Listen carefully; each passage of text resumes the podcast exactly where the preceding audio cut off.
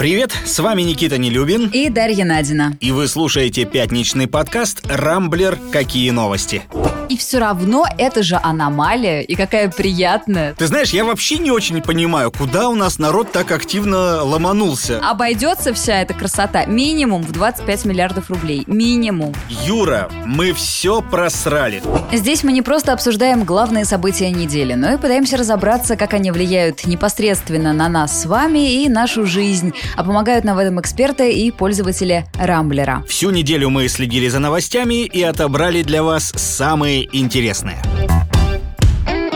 Мы вас предупреждали. Ну, примерно как-то так хочется начать разговор о закрытии авиасообщения э, с Турцией. Еще неделю назад были очевидны попытки властей закрутить гайки, и вот что называется не прошло и года. Жаль только, что за компанию с Турцией еще и Танзанию закрыли. Кажется, теперь у россиян не осталось никакого почти пространства для маневра. Так что на майские едем в Сочи. Ну или в Крым, если деньги есть. И есть прививка, а то на славном полуострове растет какими-то пугающими темпами заболеваемости, есть реальная опасность привести вместо сувенира с побережья Черного моря ковид. Итак, в четверг власти ограничили авиасообщение с Турцией до 1 июня. После этого у офиса авиакомпании Turkish Airlines в Москве образовались очереди из тех, кто хочет вернуть или обменять билет. Кстати, похожие очереди из россиян и в зарубежных офисах компании э, наблюдались. А дело в том, что Стамбул многие использовали как э, такой своеобразный хаб э, для поездок в другие другие закрытые страны. И что теперь будет с ними, не очень понятно. Людям нужно менять билеты, искать стыковочные рейсы, но где стыковаться? Вопрос открытый.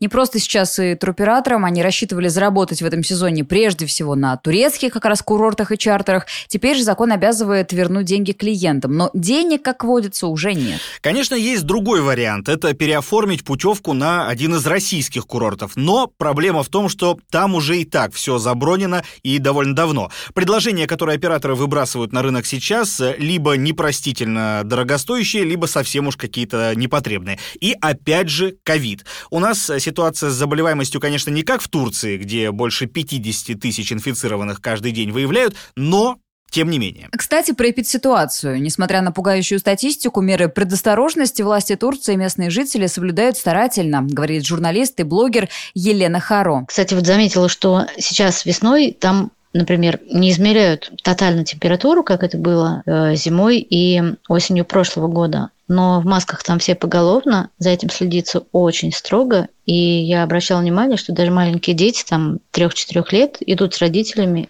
и все в масках. В масках гуляют по улице в масках гуляют в парке. И я обращала внимание, что единственные люди, которые там в основном ходят без маски, это, как правило, наши российские туристы. Ответ на вопрос, почему же закрыли Турцию? Из-за пандемии или из-за длинного языка Эрдогана, который уж больно тесно решил сойти с Украиной? В общем, мы наверняка уже не узнаем, но так или иначе надо жить в тех обстоятельствах, что предлагает нам жизнь. Ну да, а предлагает она нам либо разориться на две недели в Сочи, либо отправиться в Египет. Власти анонсируют возобновление чартеров э, в Хургаду и Шарм-эль-Шейх. Ну, или отправиться на Кубу. Туда тоже скоро полетят э, сотни самолетов. В любом случае, о дешевом отдыхе теперь точно пора забыть, потому что загранпоездка, любая, это уже настоящая роскошь. Ну и не забудьте, что по возвращении в Россию вам нужно будет доказать, что вы здоровы. Начиная с четверга это касается не только авиапассажиров, но и тех, кто приезжает в страну э, поездом или машиной. На то, чтобы сдать тест и загрузить справку на сайт госуслуг, есть 72 часа, ну, а потом штраф. Да, причем штраф не маленький, там до 50 тысяч рублей, по-моему. Ну и, кстати, вроде как Греция с 19 апреля, то есть уже буквально вот со следующей недели, готова принять наших туристов, причем без всяких карантинных мер, но при двух условиях, если они сделали прививку от коронавируса и имеют отрицательный ПЦР-тест. Вчера министр туризма Греции об этом заявил. Так что вот, между прочим, еще одна отличная альтернатива Турции. Опять-таки для тех, у кого есть свободные деньги, потому что, глядя на курсы валют, они каждый день у нас обновляются и не в положительную сторону а, откатываются вечно, как-то вот сразу думаешь, а так уж ли надо тебе ехать к берегу турецкому, греческому или какому-то там еще? Лучше, не знаю, на даче посидеть. Вон какая тем более хорошая погода в Москве и Подмосковье. Ты знаешь, я вообще не очень понимаю, куда у нас народ так активно ломанулся за рубеж. У нас что, ситуация с коронавирусом улучшилась? Или все уже привились и пышут антителами? Мне кажется, а за границей можно перестать думать как минимум до конца года. И то не факт, что э, к тому времени во всех странах будет сформирован коллективный иммунитет. Так что, ребята, по-хорошему, чемоданы действительно надо пока убрать на антресоль. Геополитически уходящая неделя была более чем странной. Сначала Джо Байден предложил Москве провести ни много ни мало саммит. Изъявил желание лично встретиться с Путиным и обсудить с ним все наболевшие проблемы. Дипломаты было принялись готовить бумаги, а страны предлагать себя в качестве площадки. Австрия вот вызвалась, например, Чехия, но уже в четверг благостная картина сменилась удручающей. США ввели новые ограничения против Москвы. Причем пакет оказался масштабным масштабным. И вот что любопытно, утром в четверг планы Белого дома слили все просто ведущие американские СМИ. Возможно, так Капитолий дал Кремлю э, фору в несколько часов для выработки ответа, какого-то плана. Ну и заодно возможность подумать еще раз, а так ли нам нужны переговоры со страной, которая шпарит санкциями без меры и без повода. Итак, что же в этом новом санкционном пакете? Во-первых, запрет американским банкам приобретать российские гособлигации, то есть фактически эмбарго на на российский госдолг. Это, пожалуй, самая такая серьезная э, мера. Еще под ограничения попали более 30 физических и юридических лиц, например, следственный изолятор в Симферополе. Внезапно. Да, неожиданно. Также США объявили о высылке 10 российских дипломатов. Возникает логичный вопрос, а за что? Да, на самом деле много за что. Причинам американцы отвели целый абзац в преамбуле указа. Там сказано, что Россия несет ответственность за попытки подорвать демократические выборы в США и в Союзе союзнических странах. Россия якобы причастна к хакерским атакам на инфраструктуру США и опять-таки стран-союзников. А еще Москва, опять-таки якобы, занимается транснациональной коррупцией, вредит диссидентам, журналистам и прочее, прочее, прочее. Из всего перечня новых санкций наиболее болезненным, как я уже говорил, и эксперты с этим согласны, э, кажется запрет на покупку госдолга. Ну, то есть американские инвесторы не смогут вкладывать свои деньги в наши ценные бумаги государственные. Впрочем, это уже далеко не первый запрет э, в этом поле. Первый не первый, а рубль отреагировал традиционным снижением к доллару и евро. Прогнозировать дальнейшее поведение национальной валюты при этом сложно, потому что не очень понятно, а что же дальше будут делать американцы. В то же время у рубля сейчас достаточно устойчивая позиция, которую определяют макроэкономические факторы. А геополитика и громкие заявления э, только качают курс как маятник на пару рублей туда-обратно. И это не должно пугать потребителей. По крайней мере, так считает кандидат экономических наук Михаил Беляев. Для того, чтобы строить какие-то прогнозы относительно рубля, надо прежде всего иметь в виду, что э, рубль и вообще любая национальная валюта зависит от общего состояния национальной экономики. Хотелось бы, чтобы было получше, но тревоги никакой нет. Есть равновесное значение, которое определяется макроэкономическими факторами. А вот эти вот э, внешние факторы спекулятивные, они отклоняют на рубль на полтора в одну или в другую сторону. Давление испытывает не только рубль, но и Москва. Крестовый поход Джо Байден затеял явно не в одиночку. Вечером в четверг российских дипломатов вызвали в МИДы Великобритании, Польши, еще куда-то. Будем надеяться, что дело не кончится изоляцией, а Путин с Байденом все-таки условятся о месте и времени встречи и, наконец, побеседуют лично. Так оно конструктивнее, да, ведь, чем санкциями кидаться? Безусловно, здесь я с тобой согласен. Но, кстати, Варшава вчера уже объявила, что высылает из страны трех наших дипломатов, э, так что думаю, что только все начинается. В Госдуме, естественно, тут же заявили, что Польша, мол, действует как вассал США. Ну, знаешь, тут вот сложно не согласиться. Ну, а как еще действует Польша, простите меня за мое мнение. А вот что касается переговоров Путина с Байденом, э, думаю, кстати, в Кремле могут демонстративно от них отказаться. Хотя Белый дом вроде как настроен на диалог, несмотря на введенные санкции, так что я лично не исключаю, что Путин э, может затаить обиду на Байдена, тем более после недавнего скандального интервью американского президента, и никакого саммита может и не быть. И на Донбассе тоже спокойнее не станет, к сожалению, и рубль продолжит падать, и цены расти, и все это из-за амбиций одного конкретного человека. Короче, ничего хорошего. А какого конкретного человека? Мне кажется, здесь есть амбиции очень многих людей, и лично мне кажется более чем странным поведение Байдена, который сначала говорит, давайте встретимся, а потом шарашит санкциями, прекрасно понимая, что Москва никогда не соглашалась на такой вот силовой, что ли, диалог. Ну, то есть, если вы, правда, хотите достичь чего-то в ходе переговоров, тогда вы можете припугнуть санкциями, сказать, а вот, глядите, у нас в рукаве вот то-то и вот то-то. А не сразу, значит, выставлять все орудия, из них полить, и после этого говорит, ну да, давайте встретимся, давайте поговорим. А о чем тут уже, собственно, говорить? Ну, то есть я бы, наверное, на месте э, представителей Кремля тоже бы не согласилась ни на какие переговоры, потому что обсуждать, по сути, ну, правда, нечего, и ни к чему эти переговоры не приведут.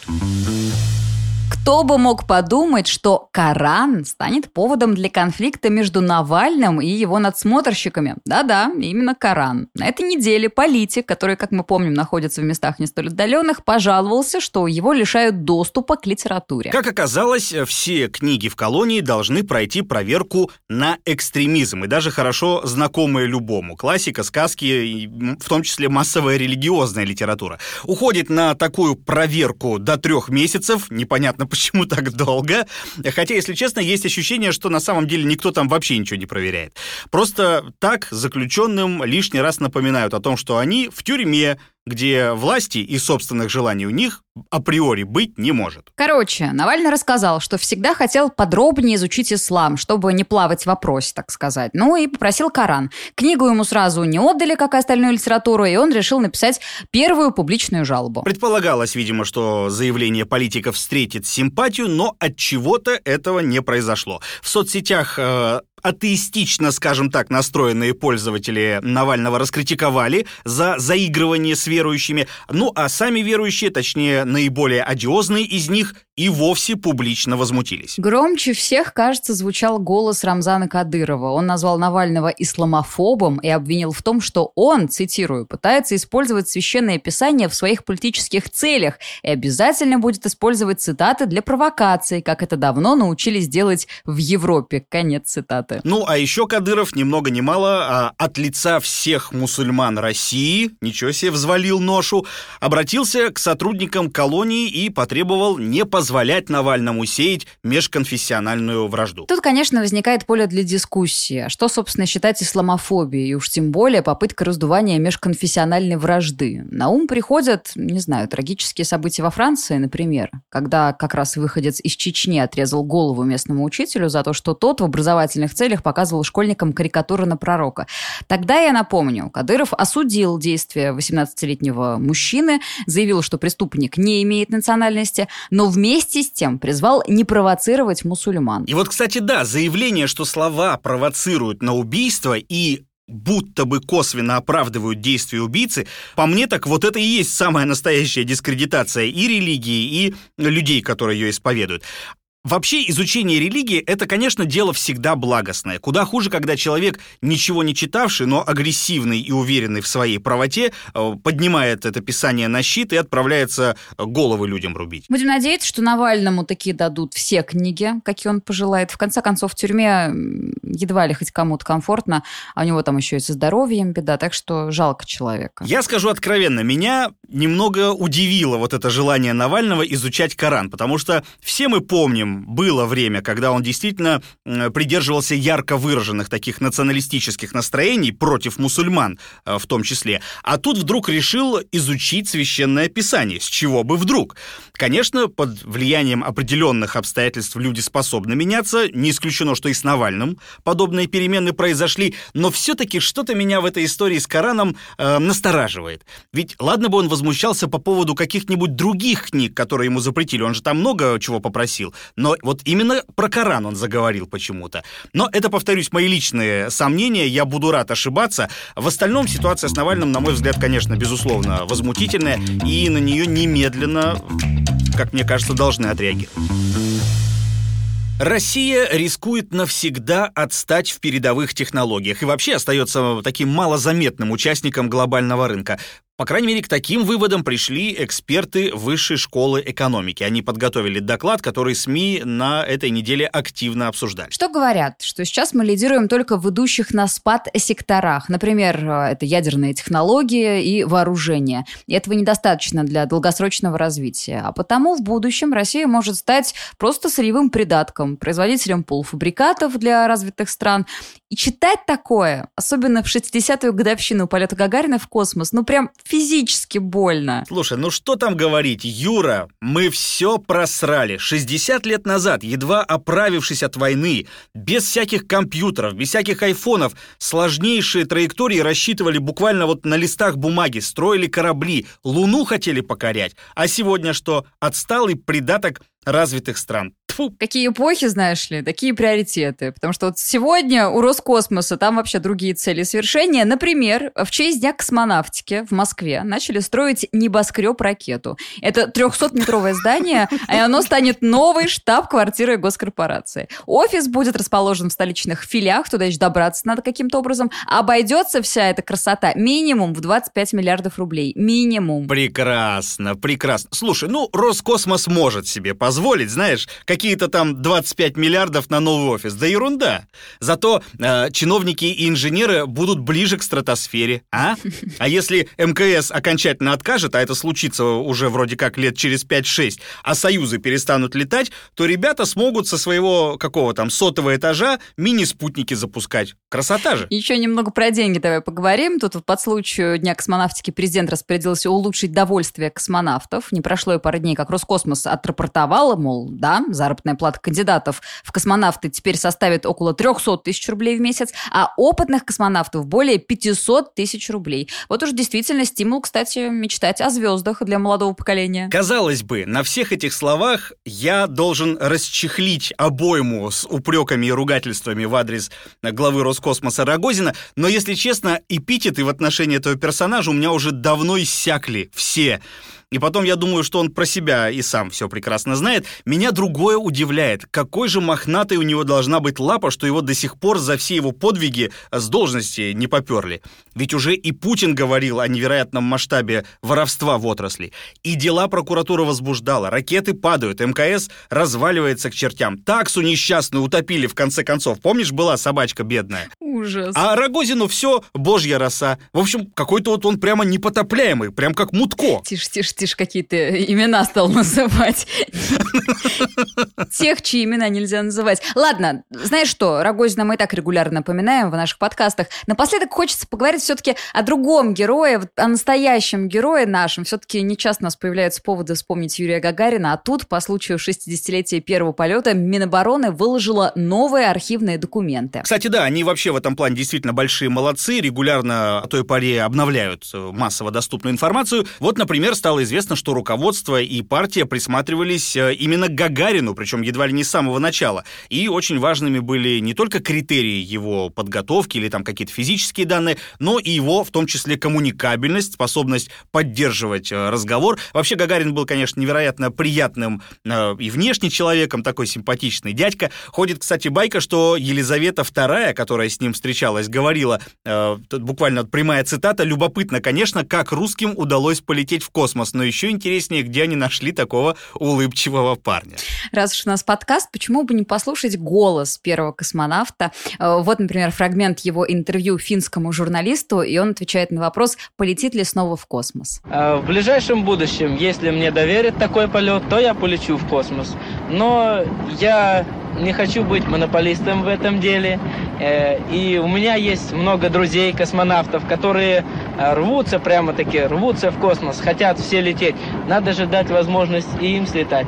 А когда подойдет моя очередь, когда доверят мне полет, то я полечу, будь то полет вокруг земного шара, или к Луне, к Марсу, к Венере, а может быть даже и в другую звездную систему. К полету я постоянно готов, и в любое время, как только мне доверят, я полечу снова. В космос Гагарин, как мы знаем, к сожалению, так и не отправился снова и разбился потом во время испытательного полета на истребителе. И ведь совсем молодым погиб, в 34 года. Закончить подкаст хочется по-настоящему хорошей новостью. В Центральной России, наконец, весна. На этой неделе мы были свидетелями просто каких-то невероятных погод. Ой, да. Так, в среду в Москве был побит рекорд 59-летней давности. Прям вот почти как во времена Гагарина, да, у нас погоды стояли. Воздух на базовой столичной метеостанции ВДНХ прогрелся до 22 градусов. Да, но, к сожалению, несколько дней в футболках это еще далеко не весна, а оттепель, как помнишь, пел пелось в одной, в одной песне. В ближайшие дни все-таки станет чуть прохладнее, градусов примерно на 7-8. Заметно снизятся ночные температуры, пройдут дожди, так что не торопитесь пока на шашлыки. И все равно это же аномалия, и какая приятная. Сначала, значит, снежная зима, потом теплая весна. Видимо, природа настолько очистилась за пандемию, что вернула нам нормальную погоду. Кстати, в гидрометцентре уже дали предварительный прогноз на все лето. Температура в России и особенно в европейской ее части будет около или немного выше нормы. Теплое лето ждет жителей Черноземья и юго-европейской территории. Дождей будет немного, что может быть и плохо, кстати, для любителей дачных посадок, но отлично для поклонников долгих пеших прогулок. Короче, самое время уже прятать пуховики, зимнюю обувь, я этим занялась. Пора доставать и покупать все летнее. А еще, кстати, менять резину. Этим мы и советуем вам заняться на выходных. Только многим, как и мне, например, придется запастись терпением, потому потому что очереди в шиномонтажке расписаны на неделю вперед. А насчет теплой одежды, кстати, убирать ее пока тебе не советую, Даша, потому что... Чего это? А вот потому. Завтра, ну, в Москве, по крайней мере, ожидаются дожди с грозами, а в середине следующей недели опять похолодание резко обещают. В общем, если вы, как, например, я последние два дня обрадовались и во все летнее переоделись, то зря. Рановато еще для шорт, маек и сандалий. Ну что, на этом пока все. Вы слушали пятничный подкаст «Рамблер. Какие новости?». В главных событиях недели разбирались для вас Никита Нелюбин и Дарья Надина. Не пропускайте интересные новости, слушайте и подписывайтесь на нас в Google подкаст, Apple подкаст, Яндекс Музыки и Castbox. Увидимся на rambler.ru. Хороших вам выходных.